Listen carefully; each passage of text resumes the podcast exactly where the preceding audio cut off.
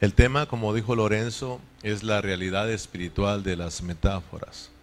Hoy vamos a estar viendo la realidad espiritual de las metáforas. Ya hemos, eh, cuando pasamos por el capítulo 3, hablamos de que Pablo hablaba mucho en metáforas, ¿verdad? Y ya usted más o menos sabe de lo que es una metáfora, pero hoy vamos a mirar la realidad de las metáforas. Eh, entonces hoy solo vamos a introducirnos al capítulo 11 de esta primera carta a los Corintios. Vamos a estar leyendo los primeros 16 versículos, aunque no los vamos a, terminar, pero esta es una, estos primeros 16 versículos eh, abarcan un asunto muy importante. Por eso los vamos a leer, pero vamos a regresarnos a leerlos poco a poquito, así de que tal vez leamos algunos cuatro versículos o cinco ¿verdad? Pero ahí vamos a continuar. Porque hoy no es la tarea o la meta de, estudiar estos 16. Vamos a leerlos para mirar que Pablo usa, sigue usando metáforas. Pero tenemos que entender la realidad de esas metáforas. Hoy solamente en eso consiste nuestro tema, de que miremos la realidad de las metáforas para entrar así con más entendimiento a este capítulo 11, porque si no nos detenemos aquí para explicar la realidad de estas metáforas, no vamos a entender a Pablo. ¿okay? Entonces ese no es nuestro deseo, nuestro deseo es, es ir entendiendo lo que Dios nos quiere hablar a través de su palabra. Entonces vamos a tratar de leerlo nosotros porque no está verna, si, si Chirel nos alcanza, muy bien, pero si no vamos a ir nosotros a la Biblia, capítulo 11 Vamos a estar leyendo del versículo 1 hasta el versículo 16. ¿Lo tienen? Dice la palabra, sed imitadores de mí, así como yo de Cristo. Os alabo, hermanos, porque en todo os acordáis de mí y retenéis las instrucciones de tal como os las entregué. Pero quiero que sepáis que Cristo es la cabeza de todo varón y el varón es la cabeza de toda la mujer, de la mujer, y Dios la cabeza de Cristo. Todo varón que ora o profetiza con la cabeza cubierta, afrenta su cabeza. Pero toda mujer que ora o profetiza con la cabeza descubierta, afrenta su cabeza. Porque lo mismo es que si se hubiese rapado. Porque si la mujer no se cubre, que se corte también el cabello. Y si le es vergonzoso a la mujer cortarse el cabello o raparse del varón, también el varón nace de la mujer, pero todo procede de Dios. Juzgad vosotros mismos, ¿es propio que la mujer ore a Dios sin cubrirse la cabeza? La naturaleza misma no os enseña que el varón, que al varón le es deshonroso dejarse crecer el cabello. Por el contrario, a la mujer dejarse crecer el cabello le es honroso, porque en lugar de velo le es dado el cabello. Con todo eso, si alguno quiere ser contencioso, nosotros no tenemos tal costumbre ni las iglesias de Dios. Muy bien. Nosotros hemos eh, escuchado eh, hablar mucho de estos versículos, ¿verdad? Y por causa de que no se ha tenido mucho cuidado al estudiar estos versículos que acabamos de leer, pues entonces se ha, se ha forzado las escrituras, o sea, se han manipulado y entonces han venido enseñanzas de hombres. Y ahora tenemos confusión en muchos de los hermanos a tal grado que hay, hay lugares, hay grupos de hermanos que acostumbran el cubrirse la cabeza con un velo. ¿Sí o no?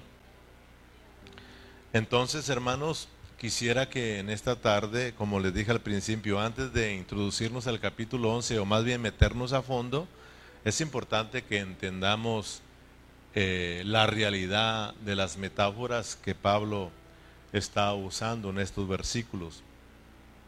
Nosotros ya hemos dicho aquí una y otra vez que el hablar del apóstol Pablo es muy profundo. Pablo fue dirigido por Dios, dirigido por el Espíritu Santo para escribir esta epístola. Entonces, si nosotros hemos dicho, no nos metemos con cuidado y nos hacemos uno con el escritor, entonces nosotros no vamos a entenderlo y nos vamos a perder y vamos a tener problemas también. Pero si nosotros venimos a este lugar con ganas de aprender, con ganas de conocer lo que Dios tiene para nosotros, y entonces nos metemos en ese espíritu del escritor, ¿verdad? Ya sea de Pablo o ya sea de Dios, porque Pablo fue inspirado por Dios para escribir esta carta, nosotros vamos a, ser bendecidos de parte de Dios. Dios nos va a iluminar y nos va a entender la realidad de las cosas que están aquí.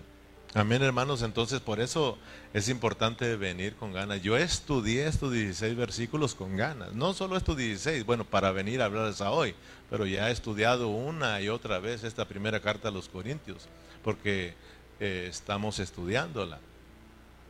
Entonces, usted también tiene que estar interesado. Amén. Porque si no, ya le he dicho que lo voy a cansar. Y luego va a salir diciendo que yo soy el aburrido. ¿Verdad?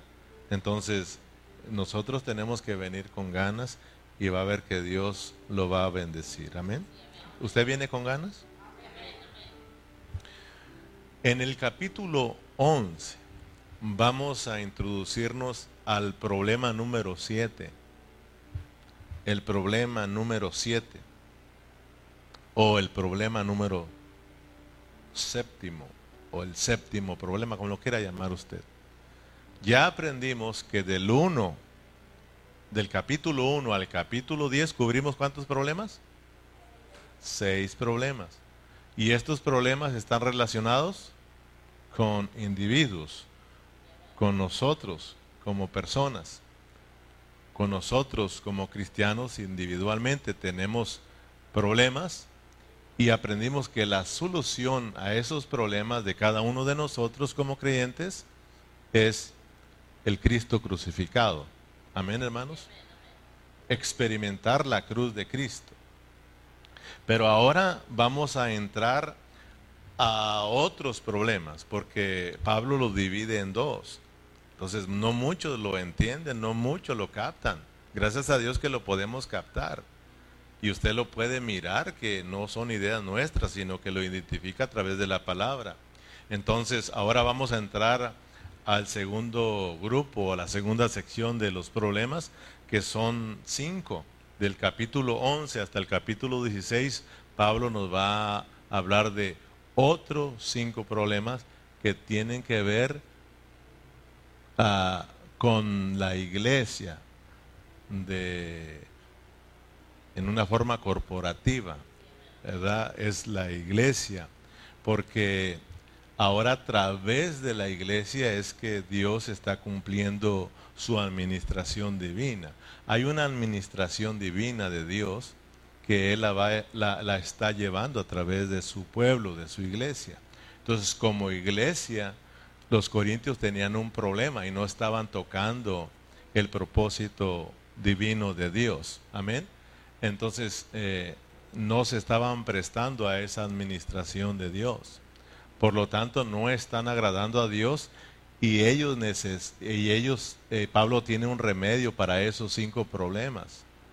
Y eso es el mismo Cristo crucificado, pero tenemos que experimentarlo como vida, tiene que meterlos a la vida. Amén, hermanos. Cristo no solo murió para resolver los problemas de nuestros pecados, sino que Cristo también murió para impartirnos vidas a nosotros, para que nosotros podamos vivir la vida de Cristo. Entonces necesitamos ambas cosas, la cruz, la redención, el perdón de pecados, limpieza de pecados, justificación, reconciliación, etcétera, pero también necesitamos la vida para que podamos nosotros vivir conforme a esa administración divina, que como iglesia podamos servir al Señor, podamos ser la expresión de Dios. Amén. Eh, eh, ¿Me explico, hermanos? Entonces, es por eso que tenemos que prestar atención. Yo les pregunto en esta tarde, Si vamos a entrar al, al séptimo problema de la iglesia en Corintio, para usted que ya leyó 16 versículos ahorita, a, notar que no tenemos que irnos tan rápido a aquel grupito que se tapa la cabeza. Porque rápidamente ya está en su mente con ese grupito. No, hermano. Tenemos que tener mucho cuidado y claro, eh, que, que Dios ilumine también a estos hermanitos. Amén. Ahora, eh, el problema, cuando hablamos de ese grupo de hermanos que se cubren la cabeza con un velo, el problema no es eso. ¿Usted cree que haya un problema con que las hermanas se cubran su cabeza? No. Uh, si usted llegara a ese lugar, ¿le afectaría? Eh, si llegaran hermanos aquí con su cabeza cubierta o hermanitas, ¿les, les afectaría a ustedes?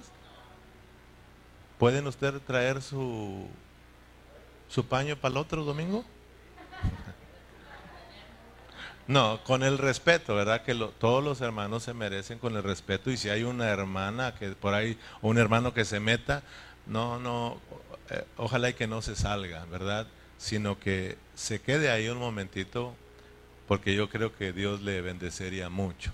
Porque hoy vamos a aprender la realidad de las metáforas. Y Pablo lo que está aprovechando es, es ese, ese velo o, el cubrirse la cabeza para enseñarles algo espiritual. Porque al final vamos a darnos cuenta que la iglesia de Dios no acostumbra el velo. No, es más, ni la iglesia en Corintios acostumbraba cubrirse la cabeza. Ahora, no voy a meterme en esos asuntos, pero los vamos a explicar más hacia adelante, porque tienes que conocer por qué Pablo eh, de repente habló del cubrirse la cabeza porque ahí había hermanas que se estaban cubriendo la cabeza y Pablo aprovechó, dijo, les voy a enseñar una, una, realidad espiritual, porque esta iglesia en Corintio eh, no está bajo la cobertura de Cristo. Amén, y está afrentando su cabeza. Entonces, vamos a ir metiéndonos. Por eso le digo que no vamos a, a meternos a fondo. Hoy vamos a hablar solo de lo que eh, el verdadero significado, pues, de una metáfora. Entonces, que Dios nos, nos ayude, porque no es fácil entender metáforas, amén. No es fácil entender el hablar de Cristo, porque Él también hablaba de esa manera, amén. Entonces, si el problema no es el cubrirse la cabeza, si el problema no es el velo, ¿cuál sería el problema entonces? ¿Eh? ¿Cuál sería el problema? El problema no es el velo o el taparse o el cubrirse la cabeza, el problema es no entenderlo. O el problema es quedarnos con lo literal y no entender el verdadero significado de lo espiritual. Ese es lo triste. Ese ese es el problema, hermano. Y el problema es de que sin entenderlo, estos hermanitos quieren que usted también, hermana, se lo ponga. Y se asustan si usted ora o canta o adora al Señor sin cubrirse la cabeza. Entonces, es por eso que tenemos problemas y hay confusión y hay división. Por eso si usted no entiende, mira a estas hermanas y las juzgan mal y aquellos también por no traerlos acá también. Y entonces eso no nos deja disfrutar a Cristo. Entonces, que Dios nos ayude, hermanos. ¿Qué es una metáfora? Antes de meternos a explicar la realidad, ¿qué es una metáfora? ¿Qué es una metáfora, Luz? ¿Qué es una metáfora? No te preocupes, hoy vamos a ver la realidad de una metáfora, pero es importante porque ya hemos hablado, ¿verdad? Por ejemplo, si no sabemos nosotros parábola, nosotros no entendemos el hablar de Cristo. Y, y Cristo habló en parábolas para los que, los, que, los que Él no quiere que entiendan, no entiendan. Y los que quiera que entiendan, entiendan. Y por eso si uno no entiende, pero somos de los entendidos, uno averigua. O si no, uno viene y le dice, Señor Jesús, yo no entendí. ¿Me puedes explicar? ¿Te acuerdas que así venían los discípulos y que le decía? le decían, ¿por qué hablaste en parábolas? Y le decía, para los que están escuchando, no entiendan, pero a ustedes sí, porque ustedes son entendidos y ustedes son los hijos del reino y sí les voy a, sí les voy a explicar, porque esto no es para todos. Entonces tenemos que orar al Señor. Yo por eso estoy contento porque Dios nos está nos, nos abre su libro, hermano. Usted tiene que orarle y va a ver que esto se vuelve un deleite, hermano. Para mí pasar ocho horas en la Biblia, mi esposa es testiga, no presumo, no, Dios me libre, esto es por la gracia de Dios, pero me puedo ayudar todo el día estudiando y cansado nada, porque entre más no quiere salir, es más, ella sabe que, me, me invita a comer y le digo, coman ustedes, yo tengo otra comida. Entonces, esto está sabroso y ellas saben y no me molestan. Ya cuando ya quiero la otra comida me levanto y digo, ahora sí sírvame. Pero esto es bien bonito, hermano. Esto es bonito. Y yo sé que cuando usted está entendiendo, va a llegar al momento que usted va a decir, pastor, usted sígale aquí. Una hora es demasiado poquito. Pero si no, nos cansamos. Pero esto no significa que voy a tardar aquí dos horas. No, no. Seguimos con la misma hora, pero sí es importante que nosotros le, pedíamos, le pidamos al Señor. Entonces, vuelve la pregunta, hermano Lorenzo, ¿qué es una metáfora?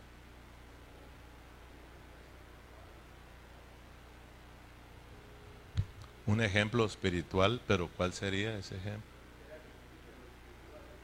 O sea, entonces ya se le ayuda, ¿verdad?, del hermano.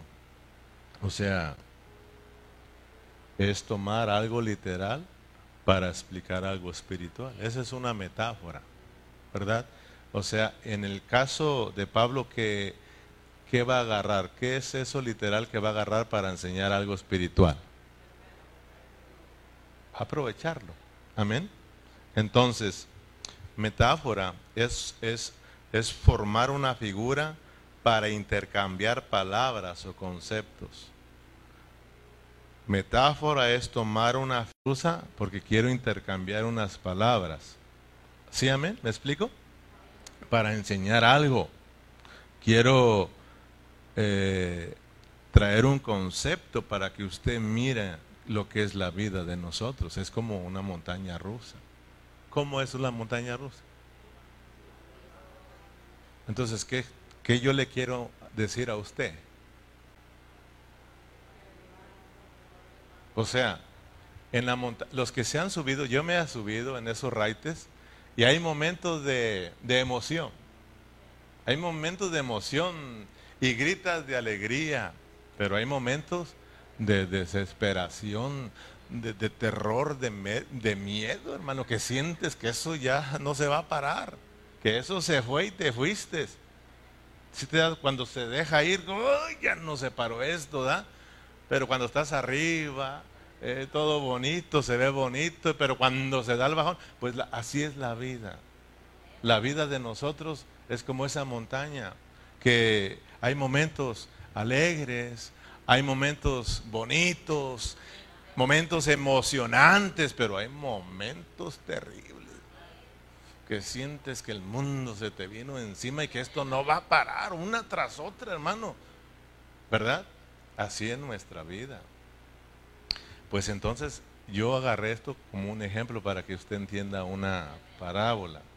Pues aquí entonces va a ir entendiendo la realidad de las parábolas que habla, de, las metáforas o, o, tipo, lo que, lo que sea. Pero el ejemplo que agarra Pablo, literal, para enseñar algo espiritual. Amén. Entonces te decía, eh, aquí en la iglesia en Corintio, algunas de las hermanas Digo algunas porque no se acostumbraba ahí, ¿ok? Pero al rato lo vamos a ver por qué. Pero algunas de las hermanas aquí están usando el velo, están usando el cubrirse la cabeza. Entonces Pablo va a aprovechar la oportunidad, la ocasión para decir, ok, les voy a enseñar una verdad espiritual.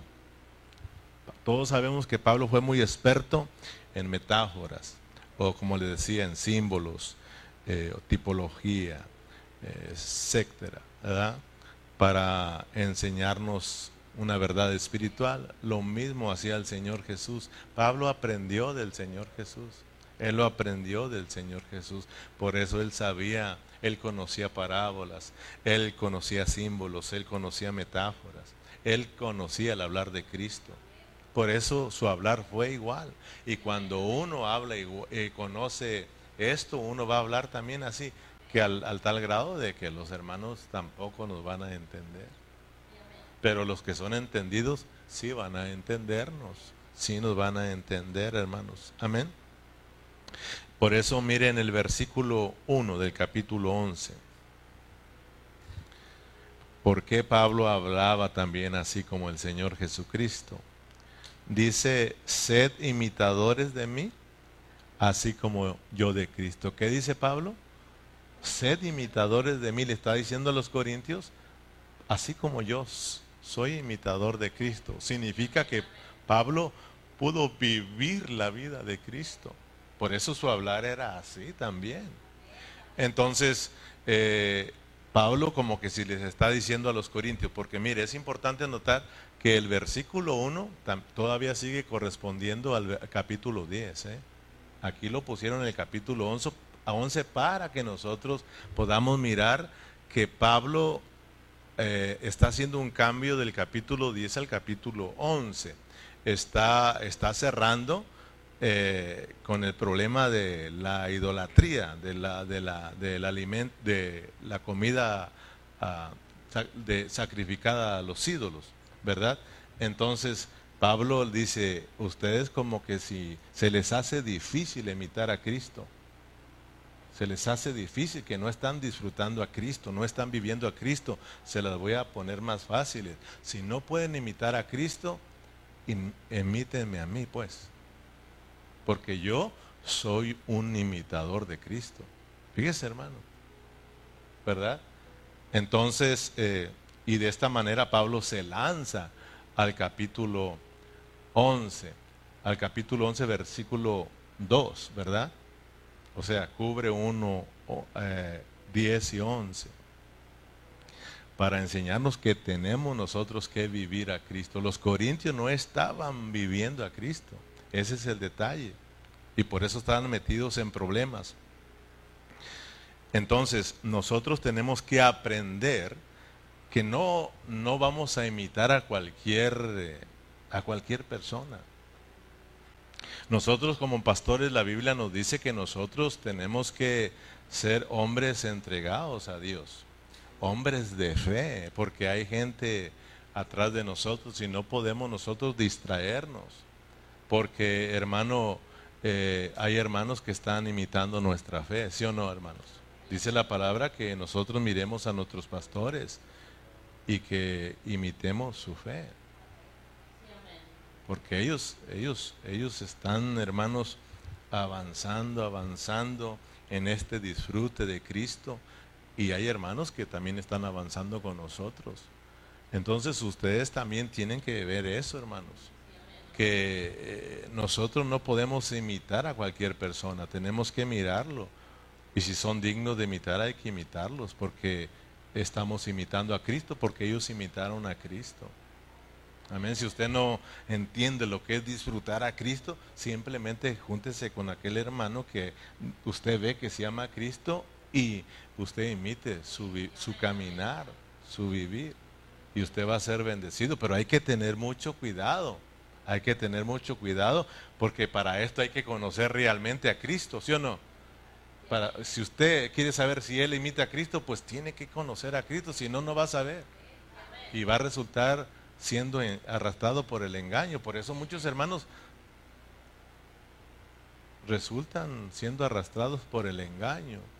Entonces todos tenemos la responsabilidad de meternos con Cristo, de conocer, de estudiar, para que usted sepa realmente cuando un hermano está imitando a Cristo.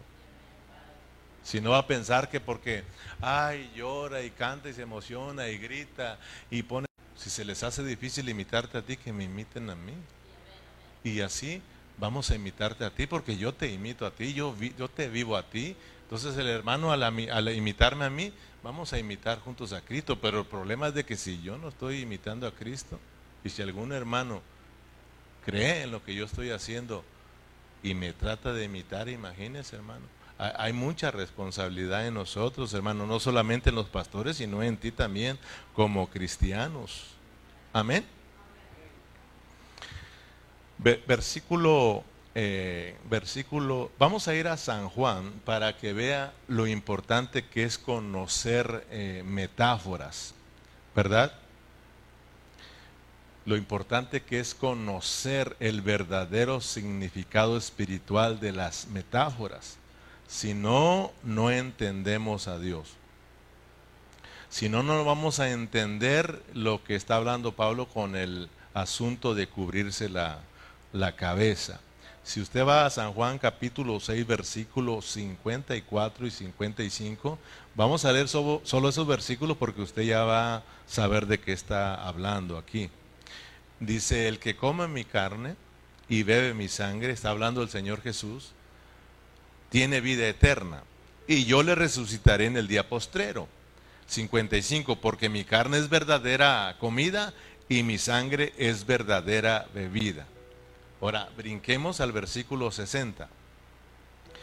Y al oírla muchos de sus discípulos dijeron, dura es esta, esta palabra, ¿quién la puede oír? Fíjese bien, Jesús de repente se detiene y está todos los discípulos, No, no, no solo se refiere a los doce, sino toda aquella gente que lo estaba siguiendo, de repente les empezó a hablar de cómo nuestros padres, o sea, nuestros antepasados, hablando del pueblo de Israel, cómo Dios les dio de comer en el desierto.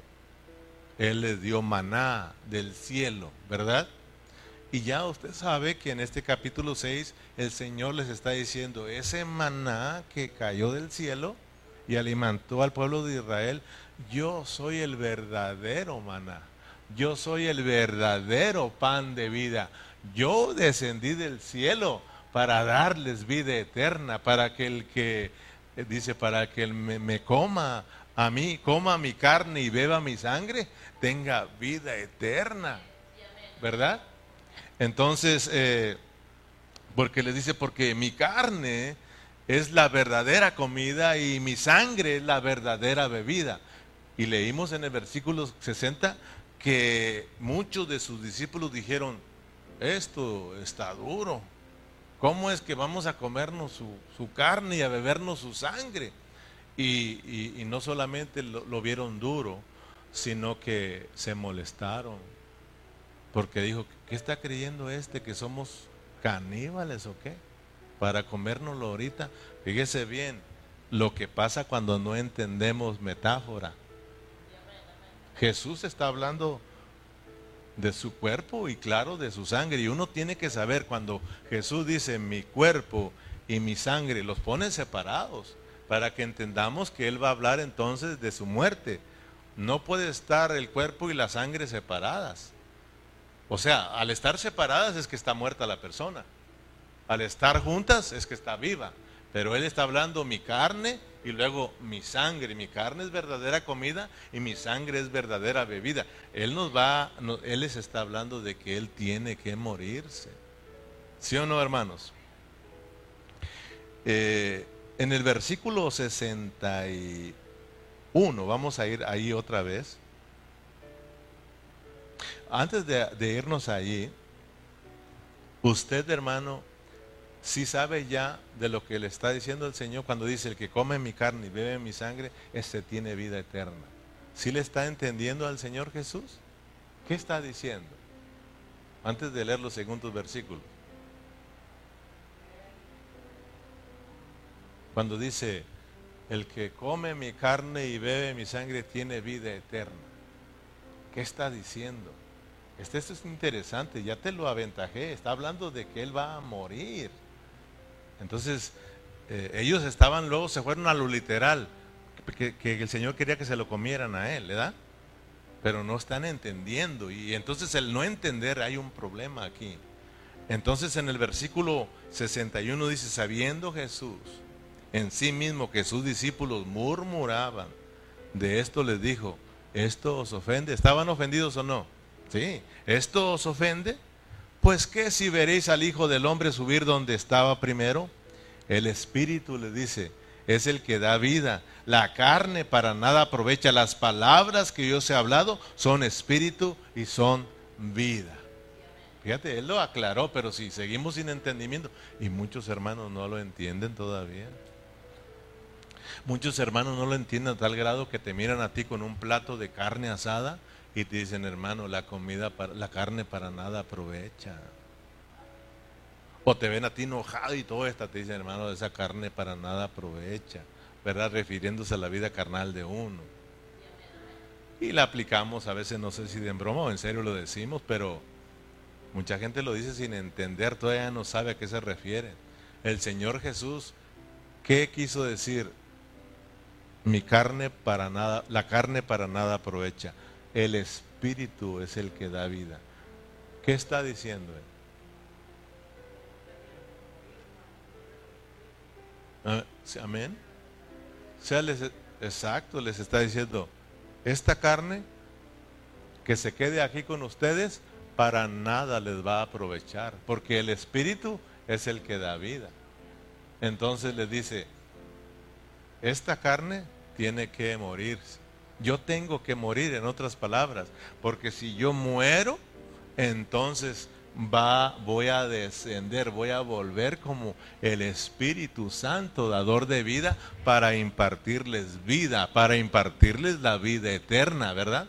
Por eso dice, el que come mi carne y bebe mi sangre tiene vida eterna. Ya sabemos que comer y beber es acercarnos con fe al Señor Jesús. Y entonces eh, acercarnos con fe en lo que sucedió, en lo que Él hizo por Cristo, hermanos, tocando la realidad del hablar divino de Dios. De lo contrario, todos nos vamos contentos y con las plumas. Y dejamos la carnita, hermano. A mí me gustan las carnitas, ¿y a usted? O las plumas. Pero tiene que estar seguro que de verdad no se lleva las plumas, hermano. Amén. Entonces, si nosotros solos nos quedamos con lo externo, con lo superficial, vamos a perdernos de la realidad espiritual y esto sí que es un problema. Amén. Los, estos, este grupo de hermanos o estos grupos de hermanos que, porque hay muchos hermanos, hay algunos grupos de hermanos que usan el, el, cubrirse la cabeza, está otro grupo de los mesiánicos, usted los mira que también se ponen su, un velo muy grande, ¿verdad? Cuando van a hablar, cuando van a orar, que, que qué sé yo. Pero si se da cuenta, ellos no lo han entendido. El problema no es que se cubran, el problema es que no lo han entendido. No lo han entendido. Y vemos a grandes hombres, maestros, ¿verdad? Eh, estudiosos de la Biblia y, y Dios no les ha iluminado, hermanos. Amén. Imagínese, hermano, cómo estaba el pueblo de Israel en aquel tiempo. ¿Cuántos mandamientos eh, le dio Dios al pueblo de Israel a través de Moisés? Para que, para que mire usted qué complicados somos nosotros. Le dio diez mandamientos, ya lo sabe. Ahora, cuando el Señor Jesucristo regresó, ¿cuántos mandamientos cree que había? Resultó que ya había 360. ¿Sí? Ahora, imagínese que Cristo regresara hoy, ¿cuántos encontraría? Miles. Ahorita ellos tienen miles de mandamientos, ordenanzas y, ¿sí me entienden? Y no solamente ellos, imagínense la iglesia, la iglesia del Señor, los mandamientos. Ponte velo, no te lo pongas. Ponte pantalón, no te pongas pantalón, no te puedes pintar. Sí, sí, ¿sí me entiende? Todo es, todas esas, ¿cómo somos? No? Y, y ese es un problema, ese es un problema. Pero ahora va a aprender cuál es ese problema, hermano. ¿Cuál es? Ese es muy serio, ese problema. Amén. O sea, muchos hermanos están en las iglesias, pero tristemente están viviendo en una derrota espiritual tremenda, hermanos. Ya no sé, estoy hablando de hermanos que están en la iglesia, de hermanos que están ahí activos, congregándose y todo. Muchos de ellos, la mayoría de ellos, está viviendo una vida derrotada, hermano. Ahora ya no se diga de los hermanos que no vienen casa. No, eso es triste. Eso es muy triste, hermanos. Fíjate, Pablo nos dijo que un ídolo en este mundo nada es. ¿Te acuerdas que él dijo? Un ídolo no es nada. Es papel, es palo. ¿Sí me entiende? Es yeso. Pero dijo, pero aguas. El problema no es el ídolo. El problema es lo que se esconde detrás del ídolo. ¿Y qué es lo que se esconde detrás del ídolo? Un demonio. Entonces, el problema, aguas, el problema no es el velo. El problema es no entender lo espiritual que hay en ese velo. Fíjate, hermano, eh, en el capítulo, en el primera de Juan, capítulo 4, versículo 1. Te, decía, hay personas llenas de conocimiento y sin darse cuenta son, son personas que están siendo manejadas por demonios para engañar a los verdaderos cristianos. Por eso uno tiene que tener cuidado de repente cuando escuchas a algún, alguna persona que se sabe la Biblia de, la, de memoria y habla tan bonito y que tú te dejes llevar por eso. Tú tienes que saber, hermanos. Por eso eh, eh, eh, en primera de Juan 4.1 dice, amados, ¿qué dice hermanos? No creáis a todo espíritu, sino más bien que dice, probar los espíritus si son de Dios, porque muchos falsos profetas se han salido, han salido por el mundo. Fíjese lo que se esconde de estos hombres engañadores. Mire lo que se esconde detrás de estos falsos profetas. ¿Qué se esconde detrás de ellos? Usted tiene que probar los espíritus. Por eso tenemos que estar bien. Por eso hay tanto engaño hoy. Porque los hermanos, mire, tristemente lo digo, todos nos comemos. No somos como los hermanos de Berea. Ellos no se comían todo. Aún el hablar de Pablo no se lo comían tan fácil. Ellos decían, ok, nos está hablando Pablo, vamos a ir a las escrituras. Fíjese, vamos a probar si este nos está hablando de arriba o nos está hablando de aquí de abajo. No, este sí nos está hablando de arriba. Este está hablando conforme a la palabra y recibían esa palabra. Ellos nunca fueron engañados, esa iglesia, hermano. No fueron como los corintios los corintios le llegaron filósofos, le llegaron esos grandes hombres pensadores. Y fíjese, se, se dejaron. No, no, imagínense que no ejercitaban su espíritu. Imagínense al olvidarse que tenían espíritu.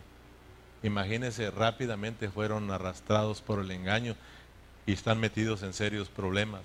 Están alejados de Cristo, no están disfrutando la vida de Cristo, como iglesia no están viviendo bajo el, el gobierno divino de Dios, no están viviendo bajo esa administración divina. Este sí, este sí trae la unción del Señor, hermano. Tenemos que tener cuidado. Y luego más te dejas sin poner las manos, imagínate, hermano este hermano está siendo gobernado por los mismos espíritus malos. Y, mira, por eso tenemos una iglesia endemoniada, hermano. O sea, perdóname que los prese de esa manera, pero en la mayoría de iglesias se la pasan sacando demonios. Y la gente ahí está emocionada, hermano, diciendo que ahí está el mover de Dios. Oiga, ¿cómo, cómo está el mover de Dios en un lugar? Eso está en una iglesia, hermano. No le digo allá afuera se encuentran los endemoniados, pero estamos hablando de que aquí venimos a adorar al Señor en la iglesia. Y pueda que se meta uno que otro ahí, diablo, pero hermanos de nosotros mismos estar dejándonos engañar por no tener el cuidado. Amén. Pablo, todo eso abarca que tengas cuidado con imponer manos y que tú tengas cuidado con dejarte poner las manos. Ah, rápidamente vamos con, hermano, y a veces ni venimos ni con el pastor, y allá vamos con el que ne conocemos. Eso le estaba pasando a los corintios, ¿sí o no?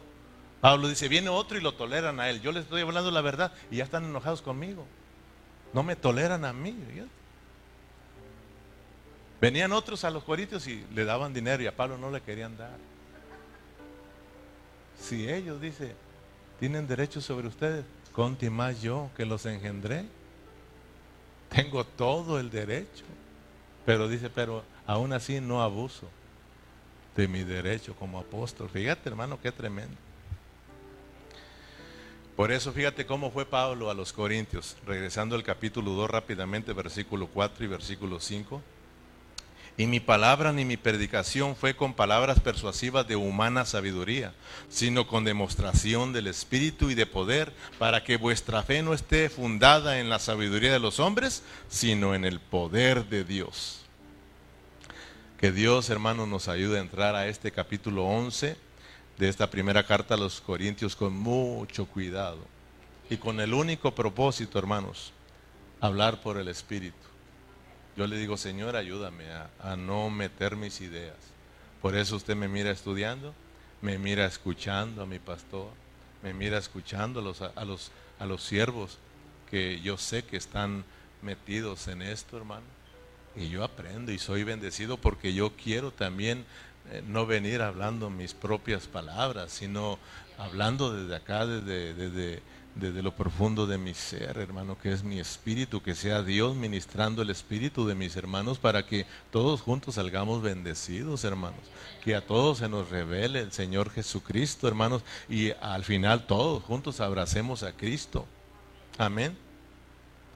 Mire, el, eh, vaya al capítulo 11 rápidamente al versículo 2 y mire cómo se introduce Pablo en el capítulo 11. Versículo 2. Os alabo hermanos porque en todos acordáis de mí y retenéis las instrucciones de tal como os las entregué. Pablo es muy sabio. Pablo es muy sabio en su hablar. Eh, él fue guiado por el Espíritu Santo para escribirles a los Corintios. Eh, él era, era muy sabio de cómo aconsejar a las personas, en este caso a los corintios, no solamente de cómo hablarles, cómo aconsejarlos, sino aún cómo corregirlos. Cuando uno tiene gracia, cuando uno tiene amor y cuando uno tiene la sabiduría de Dios, uno le habla a los hermanos y aunque a veces los regañe, ellos lo reciben. Pero cuando no, los, los enojamos. Amén. Y Pablo tenía esa gracia. Y, fíjese, porque cómo empieza. ¿Te acuerdas cómo empezó la primera carta a los Corintios en el versículo 1? La iglesia de Dios que está en Corinto. Fíjate, la iglesia de Dios dice a los santificados en Cristo Jesús, llamados a ser santos ¿verdad? Con todos los que en cualquier lugar invocan el nombre de nuestro Señor Jesucristo, Señor de ellos y nuestro. Empieza halagándolos y luego dice, ustedes son unos carnales. Después, ¿sí o no? Después le dice, ustedes son unos niños, son unos carnales. Pero ellos ya lo empiezan a recibir. Y fíjate, como va a ser un cambio, en el capítulo 11, fíjate cómo empieza ahora, va a hablar de otros problemas, ¿verdad? Ya les ha dado duro y ahora va a entrar en otros problemas y le dice, ¿cómo le dice? Os alabo, hermano, porque en todos acordáis de mí y retenéis las instrucciones tal como os las entregué. Entonces, eh, ahora vamos a introducirnos en el problema número 7, que es el problema de cubrirse la cabeza. Amén. Cubrirse la cabeza, o sea, por no decir el velo. Ahora, hablamos de un, hablamos de, la administración divina de Dios y yo no quiero estar hablando de esto y que usted no sepa en qué consiste la administración divina de Dios. ¿Ustedes lo saben? Porque usted ya haciendo, ya teniendo años aquí, ya tiene que saberlo. Si usted no sabe en qué consiste la administración divina, usted no ha prestado atención, hermano. Usted ya tiene que saber. Si yo les preguntara a uno de ustedes, usted tenía que responderme acertadamente porque ya lo hemos estudiado. Ya hemos hablado de que Dios tiene una administración, ya hemos hablado de que Dios tiene una economía. Ya lo hemos hablado. ¿En qué consiste esta economía o esta administración? ¿Cuál era el propósito de Dios o cuál ha sido el propósito de Dios desde la eternidad pasada? ¿Qué, ¿Qué, es lo que, ese deseo tan bonito que tuvo en su corazón que le decimos beneplácito? Él siempre ha querido tener un pueblo en el cual Él pueda darse como vida. Esa es su administración, esa es su economía, que consiste en que Él quiere darse como vida para tener su expresión en esta tierra y su representación. Entonces Dios, hermano, eh, él, crió a mucha gente para cumplir su propósito. Él, él crió mucha gente para cumplir con su administración divina, hermanos. Él quiere darse a esa gente como vida para producir su expresión en esta tierra. Entonces ahora les, nos quiere tocar en Corintios 11 es de que nosotros como iglesia estamos aquí por Dios. Los demonios ni siquiera espantados están, hermano. No, hermano. Ellos no descansan, hermano. Sabes que al estar aquí nosotros como iglesia adorando al Señor, aquí están los, no es que estemos endemoniados, pero estamos hablando de una esfera espiritual. Nosotros como cristianos estamos en una guerra espiritual. Entonces al estar aquí, los demonios quieren eh, eh, perturbar tus pensamientos. Ellos no quieren que, que, tú escuches a Dios, que tú no entiendas a Dios. Por eso ellos están tratando de que te duermas aquí. Cuando se ven dormidos, ellos están, ya me los imagino riéndose. Mira nomás los cristianitos. Piensan que tenemos miedo. ¿Te acuerdas que una vez aquellos fueron a sacar un demonio? Y se rieron. ¿Y vos quién sois? ¿Verdad? Estos quieren venir a sacarnos. Nosotros conocemos a Pablo, conocemos a Cristo, pero ¿y estos? ¿Sí me entiende? Y les pusieron una corretiza.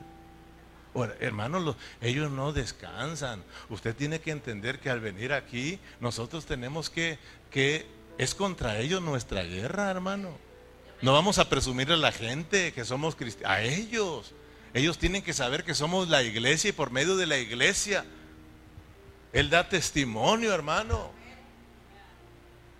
A esos principados y potestades, hermanos. Es la iglesia cuando adoramos al Señor, cuando los demonios miran que realmente estamos viviendo y disfrutando a Cristo. Ellos sí tiemblan, hermano. Ellos dicen, no, pues aquí qué hacemos. Por eso el Señor Jesús cuando se presentaba con un demoniado, ¿qué hacía el demonio?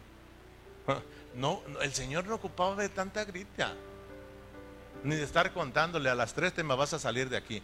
No, ellos, ¿qué, traes con nosotros? ¿Qué trae con nosotros, verdad? No, no, no nos atormentes antes de tiempo, fíjate hermano. Conocían al Señor Jesús, conocían a Pablo, conocían a esos siervos del Señor. Entonces, tenemos que estar atentos, hermano. Cuando adoramos al Señor, nos mira sin ganas de cantar y los demonios riendo. Eran, eran nomás. ¿Sí me entienden? Y nos dormimos, eran nomás. ¿Verdad? Uy, uy, uy, qué miedo. ¿Cómo, mira cómo estoy temblando. y nos volvemos en una burla para ellos. ¿Y sabes qué hacemos? Avergonzamos al Señor cómo se encuentra el Señor.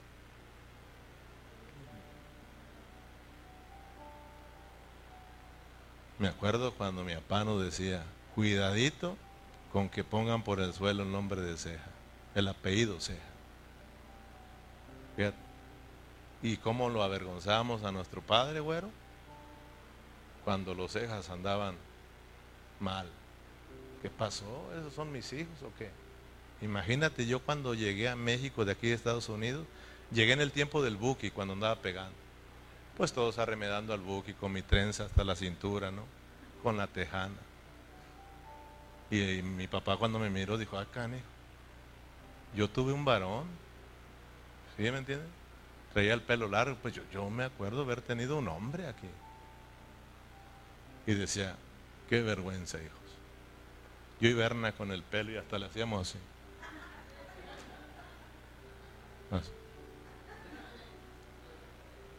Dijo, Qué vergüenza, qué, qué vergüenza. Imagínate Cristo, hermano. Que Dios nos ayuda, ven, hermano. Entonces Dios tiene una administración que es celestial, que es espiritual. Dios tiene una economía que es celestial, que es espiritual. Y eso y esa economía o esa administración consiste en que él quiere impartirse como vida para que nosotros vivamos su vida y expresemos la vida de Dios. Eso es todo, hermano. Que Dios sea expresado en nuestro diario vivir. Entonces, nosotros, hermano, tenemos que dejarnos gobernar por el Señor. Fíjate, vamos al versículo 3 para ir cerrando. Y así ya vas a estar listo para aventarnos de una vez con el capítulo 11 para el próximo estudio.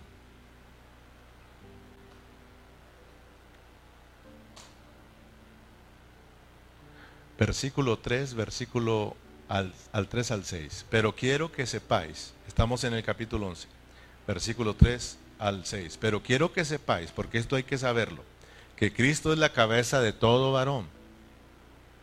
Y el varón es la cabeza de la mujer y Dios cabeza de Cristo. Todo varón que ora profetiza con la cabeza cubierta, afrenta su cabeza. Pero toda mujer que ora o profetiza con la cabeza descubierta, afrenta su cabeza, porque lo mismo es que se, se hubiese rapado. Porque si la mujer no se cubre, que se corte también el cabello.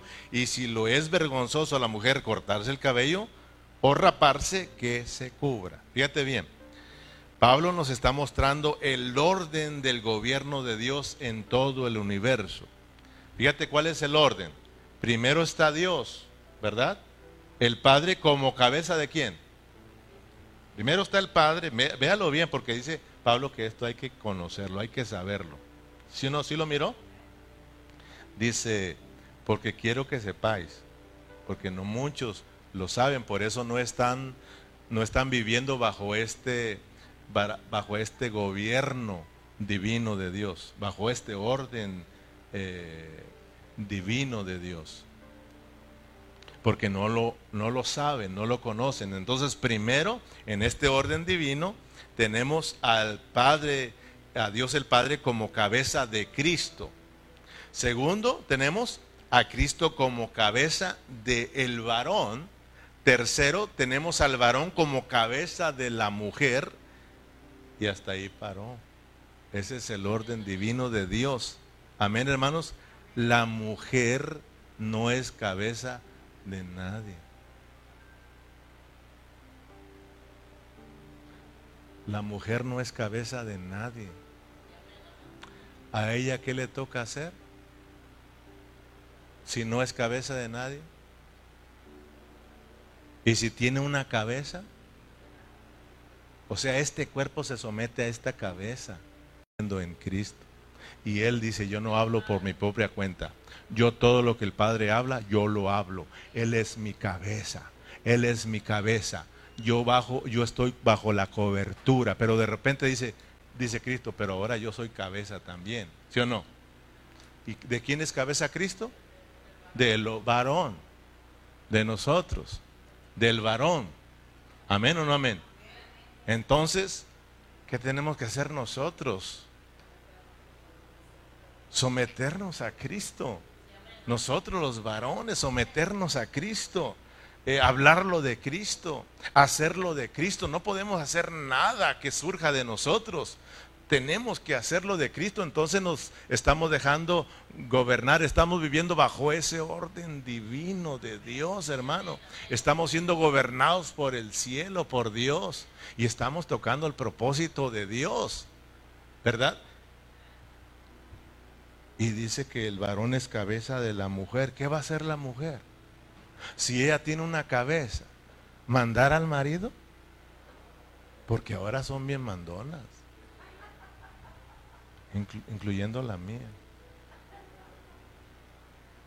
Sí, pero no se enojen, ¿eh? No, no, se enoje, porque como iglesia, no te enojes, como iglesia, como iglesia no nos sometemos a la cabeza, queremos mandar a Cristo. Cristo te dice, vámonos a la reunión, yo no voy. Mira qué sujeta la iglesia, fíjate hermano. Vamos a adorar al Señor. Yo no adoro. Fíjate. Aquí el asunto es de que la mujer, a la mujer, hablando ya de, de las mujeres aquí, usted tiene su cabeza y es su esposo. Si usted quiere caminar de acuerdo al orden divino de Dios, ¿qué tiene que hacer usted? Ahora, es importante entenderlo. O sea, por eso si todos caminamos en este orden divino, no vamos a tener problema. El problema es que a veces el marido no camina de acuerdo a ese orden y por eso ya se descontroló todo. Los corintios no estaban caminando de acuerdo a ese orden, a ese gobierno de Dios como Él lo estableció en ese orden y por eso se hizo un desorden.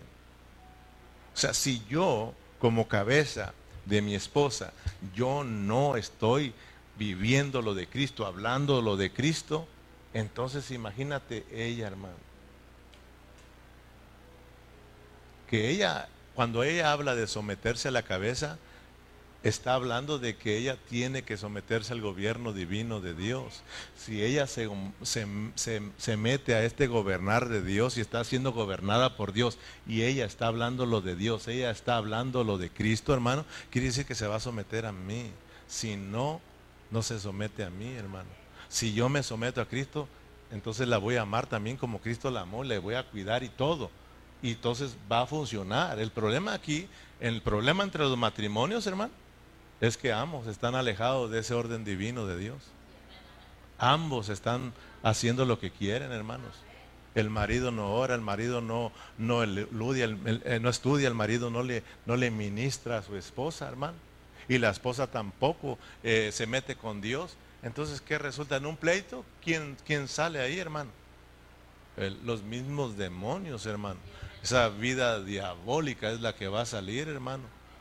Entonces esto es muy importante entender el orden divino. Yo, hermano, como cabeza del hogar, yo tengo una responsabilidad, hermano. Tengo que buscar al Señor.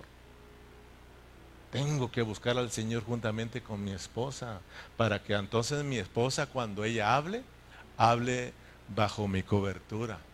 ¿Sí me explico? Para que ella entonces hable lo que su esposo habla. Cuando ella ore, ore como su esposo ora, porque su esposo habla y ora conforme Cristo. Si no, hermano, entonces resultamos viviendo un desorden. Y si vivimos un desorden en el matrimonio, en la familia, en el hogar, imagínese en la iglesia. Todos insujetos, hermano. Amén. Entonces, eh, cuando hablo de que la mujer ya no es cabeza y que se tiene que someter, no, no se enojen, no lo tomen. Estamos hablando de la realidad de las metáforas. Cuando Pablo habla de la mujer, de la esposa que se tiene que someter al marido porque tiene cabeza, Pablo al final dice, hey, yo hablo de Cristo y la iglesia. Estoy hablando una metáfora. Uso el matrimonio para enseñarles del matrimonio de Cristo, que ustedes como iglesia corintios se tienen que someter al gobierno divino. Ustedes tienen, tienen que hablar como Cristo, tienen que, pero no está sucediendo porque ustedes no están experimentando ese gobernar de arriba. Ustedes andan conforme a sus pensamientos. ¿Sí o no, hermanos? Ustedes tienen que meterse a Cristo porque su cabeza es Cristo. Ustedes andan sin cabeza, imagínate hermano. ¿Qué es afrentar su cabeza? Porque dice que la mujer que ora con la cabeza descubierta afrenta su cabeza. ¿Lo leímos, sí o no? En el versículo 5. Pero toda mujer que ora o profetiza con la cabeza descubierta, ¿qué dice? Afrenta su cabeza. Ahora, ¿qué es afrentar nuestra cabeza? ¿Eh? ¿Qué es afrentar la cabeza? Como iglesia, ¿quién es nuestra cabeza? Cuando nosotros oramos y cuando nosotros eh, hablamos, ¿verdad? Con la cabeza cubierta, con el velo, dígase así, nosotros no afrentamos la cabeza, porque estamos diciendo, nos sometemos a tu gobierno divino, nos sometemos a tu administración divina, somos tu iglesia, tenemos cabeza, tú eres nuestra cabeza, queremos hablar lo que tú hablas, queremos orar como tú oras, ¿verdad? No afrentamos, pero ¿qué pasa cuando afrentamos la cabeza? Una burla. Porque esto está relacionado con los ángeles caídos. Si usted brinca al versículo 10 rápidamente, o sea, el ponerte la cobertura, el ponerte el velo, eso es una señal. Es una señal, dice, una señal de que te estás sometiendo y no afrentas tu cabeza, pero cuando no te tapas, cuando no te cubres, estás afrentando tu cabeza. Dice, por lo cual la mujer debe tener que señal de autoridad sobre su cabeza. O sea, fíjate, fíjate bien, el cubrirse la cabeza, el ponerte el velo, y muchos se quedaron con, con lo, lo literal. Por otro día, andan con las plumas, hermano. El problema no es que te tapes, el problema es que no lo entiendas. Y más que quieras que todo el mundo lo traiga, hermano. Esto es espiritual. Tú tienes que cubrirte la cabeza espiritualmente, hermano. Estamos hablando de una cobertura, estamos hablando de un sometimiento, de un sometimiento, de someternos pues a la voluntad de Dios, a ese gobierno divino. De lo contrario, afrentas tu cabeza. Y dice aquí que es por causa de quiénes, hermano? De los ángeles. Ellos no descansan, hermano. Ellos nos están mirando. Por eso yo te he enseñado, ¿te acuerdas que te he enseñado cuando tú vas a una tienda? Tú eres un hijo de Dios y tú vives en ese orden divino. Y tú te metes a una tienda y andas ahí, se te cae y tumbas las cosas, las dejas ahí, las traes, no te gustan, las dejas ahí. E, e, ese no es Cristo, hermano. Y los ángeles te andan viendo. Mira, mira nomás. Mira, aquel no es ni cristiano y deja las cosas en su lugar. ¿Sí me entiendes? O sea, ellos no descansan, hermano. Por eso yo te digo, yo cuando, ahí me acuerdo ya. ¿Sí me entiendes? Ellos no descansan, hermano, si no, somos engañados y somos una vergüenza. Muchas hermanas llevan puesto el velo literal en su cabeza, ¿sí o no? Pero son hermanas criticonas. Fíjate, las miramos con su velo, se lo ponen, su falda, pero bien criticonas, bien chismosas. No se someten al marido, hablan mal de sus maridos. Hermana, usted nunca hable mal de su marido no lo avergüences. Y marido, no des ocasión para que tu esposa ande hablando mal de ti con otras hermanas. Porque hay hermanas que se desahogan con otras poniendo en mal a su marido. Fíjate, ahí hablando de la iglesia, yo no se enoje, estoy hablando de la iglesia. Estoy hablando de la iglesia, hermano nos expresamos mal de Cristo con nuestra forma de vivir, ¿sí o no, hermano? Cuando andamos haciendo lo que a Dios no le agrada, avergonzamos a Dios, hermano. O sea, con nuestra forma de vivir, con nuestra forma de hablar, con nuestra forma de conducirnos, hermanos. Ah, pero nos creemos muy santos por la por el velo que traemos. Amén. Yo termino con una pregunta. Cuando Pablo dice que la mujer debe tener señal en su cabeza, está diciendo que todos tenemos que agarrar ese velo literal y todos tenemos que ponerlo. ¿Sí no? Porque si no hay que traerlo el domingo. Porque usted tiene que saber la realidad. Que usted sepa, hermano. Porque cuando de repente le, te digan tienes que ponerte un velo, usted tiene que saber enseñarles con la verdad, no discutir, no pelear. sino decirle, mi hermanito, usted tiene que entender la realidad de eso. Y usted pueda explicarle. Por eso yo no me quería meter de lleno a, a estudiar así este capítulo 11 si no entiende usted lo que es una metáfora. Yo les pregunto, ¿tiene que usar la iglesia un velo literal? ¿Es malo ponérselo? ¿Cuál es lo malo? Y lo que quieras que todo el mundo lo traiga, ¿ah? Ese es el problema, hermano. Ahora, yo les hago otra pregunta, son dos. La iglesia en Corintio, la iglesia en Corinto, o sea, todos tenían que en ese tiempo traer velo. ¿Tenían que traer velo o no?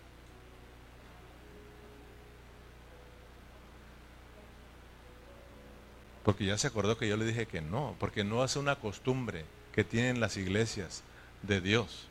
No. Ahí vamos a aprender que había un asunto, hermano, muy importante. Y te dejo con esto en mente para que te digas, esto está bueno. O sea, de que ahí en la iglesia en Corintio no se usaba que las mujeres llevaran velo. Pero resulta que en ese tiempo pues ahí había mucha prostitución. Entonces, por el gobierno, fíjate bien, por el gobierno, a esas prostitutas se les, por ley, se les pedía que tenían que raparse la cabeza. ¿Sí me entiende? Para que se distinguieran, para que supieran que esas estaban bajo el, el orden del gobierno terrenal y que se sometían al gobierno de aquí de abajo. Entonces, ¿quieren estar así? Rápense para que se distingan. Y fue una ley. Todas esas mujeres traían su pelo rapado. Y todo el mundo sabía de quién se trataba. Pero resulta que cuando llegó el Evangelio, muchas de ellas empezaron a creer y a convertirse y empezaron a venir a la iglesia. Entonces, ¿qué pasó? Ellas mismas dijeron, no, mientras que nos crece el pelo, ¿Sí me entiende? Y se vino metiendo eso, pero no es una costumbre de la iglesia, no es que les dijo Pablo, tenga, pónganse velo. No, porque ellas, ellas pues no podían, tenemos que aprender a vivir en sometimiento a Cristo, a ese orden divino. Espero que usted me, viera, me haya entendido. Yo lo entendí, hermano.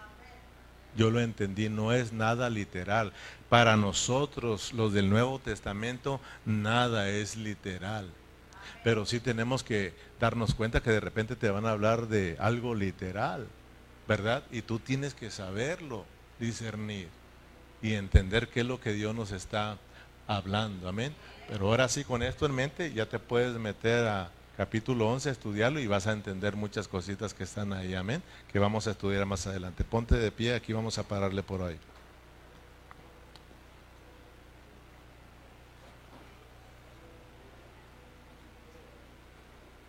Amén. Oremos. Padre Celestial, te damos las gracias. Gracias, Señor, por tu palabra, Señor. Sabemos que no es fácil, Señor, pero con tu ayuda lo entenderemos, Señor porque queremos, Padre, cada día ser iluminados con tu palabra, Señor. Porque hoy en día tenemos este, este problema y esta gran confusión del cubrirse la cabeza, Señor.